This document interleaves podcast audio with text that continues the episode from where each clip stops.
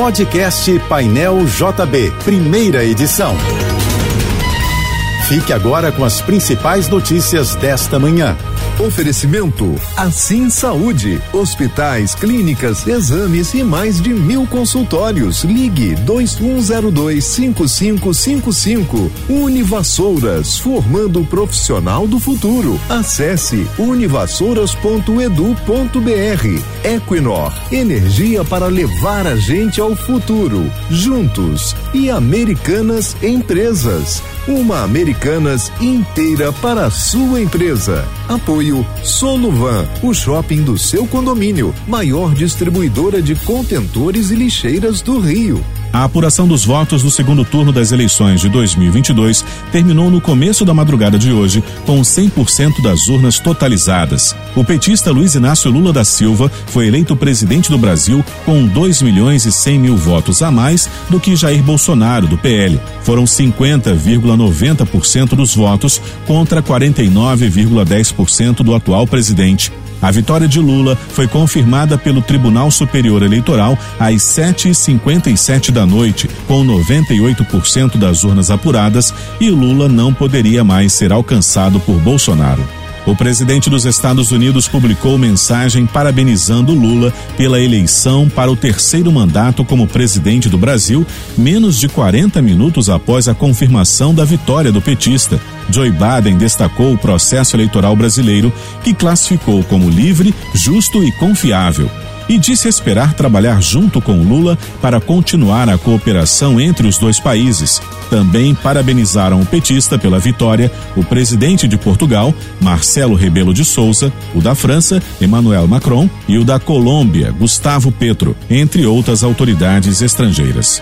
Sem citar o nome de Lula, o presidente da Câmara dos Deputados, Arthur Lira, parabenizou o presidente eleito em pronunciamento na residência oficial após a divulgação do resultado do segundo turno. Lira destacou que a vontade da maioria nas urnas jamais deve ser contestada e que não se deve alimentar revanchismos ou perseguições, pois o momento é de olhar para a frente. No discurso, o presidente da Câmara procurou adotar um tom conciliador, destacando a importância de pacificar o país. Cinco dos doze governadores que participaram do segundo turno foram reeleitos. São eles: Wilson Lima, do União Brasil, no Amazonas, Renato Casagrande, do PSB, no Espírito Santo, João Azevedo, também do PSB, na Paraíba, Coronel Marcos Rocha, do União Brasil, em Rondônia, além de Eduardo Leite, do PSDB, no Rio Grande do Sul.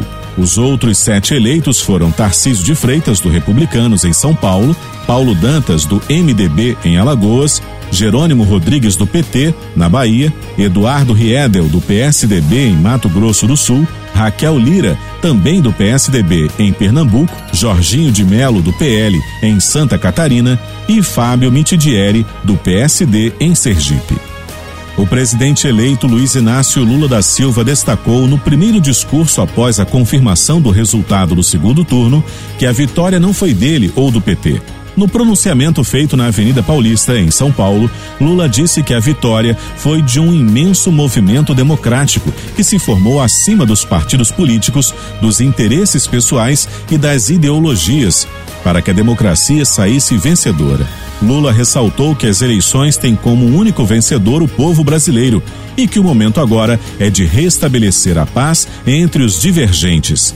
O presidente eleito afirmou ainda que não existem dois Brasis e ele vai governar para todos os brasileiros e não só para os que votaram nele. Ao derrotar Jair Bolsonaro no segundo turno das eleições deste ano, o petista Luiz Inácio Lula da Silva se torna o primeiro brasileiro a vencer por três vezes uma eleição presidencial direta. Lula já havia saído vitorioso do pleito de 2002 quando superou José Serra do PSDB e ao disputar a reeleição em 2006 contra Geraldo Alckmin, na época também do PSDB, e que agora, no PSB, será seu vice. Por outro lado, Jair Bolsonaro é o primeiro presidente brasileiro que tenta reeleição e não consegue um segundo mandato. Desde que a reeleição foi instituída em 1997, todos os presidentes eleitos tentaram reeleição e conseguiram se reeleger. Foram eles Fernando Henrique Cardoso, Lula e Dilma Rousseff. A Justiça Eleitoral registrou índice de abstenção menor no segundo turno das eleições do que no primeiro turno, realizado no início do mês. A informação foi dada pelo presidente do Tribunal Superior Eleitoral. Segundo Alexandre de Moraes, a abstenção no primeiro turno foi de 20,95% em relação ao total de eleitores aptos a votar. Após a votação realizada ontem, a Justiça Eleitoral registrou que 20,56% dos eleitores não foram votar neste domingo. Caminhoneiros bolsonaristas fecharam trechos de rodovias em pelo menos quatro estados para contestar o resultado da eleição presidencial. Vídeos compartilhados nas redes sociais mostram a ação dos manifestantes no Rio de Janeiro, em Mato Grosso, em Santa Catarina e no Rio Grande do Sul. Em nota, o deputado federal Nereu Crispim, presidente da Frente Parlamentar Mista em Defesa dos Caminhoneiros Autônomos e Seletistas, informou que não existe qualquer manifestação organizada. No Rio, caminhoneiros bloquearam a Via Dutra, na altura de Barra Mansa, no sul fluminense, desde a madrugada, alegando fraude nos resultados das urnas e reivindicando que as Forças Armadas promovam a intervenção militar. Caminhoneiros também interditaram a BR-101 na altura de Campos. Você ouviu o podcast Painel JB, primeira edição.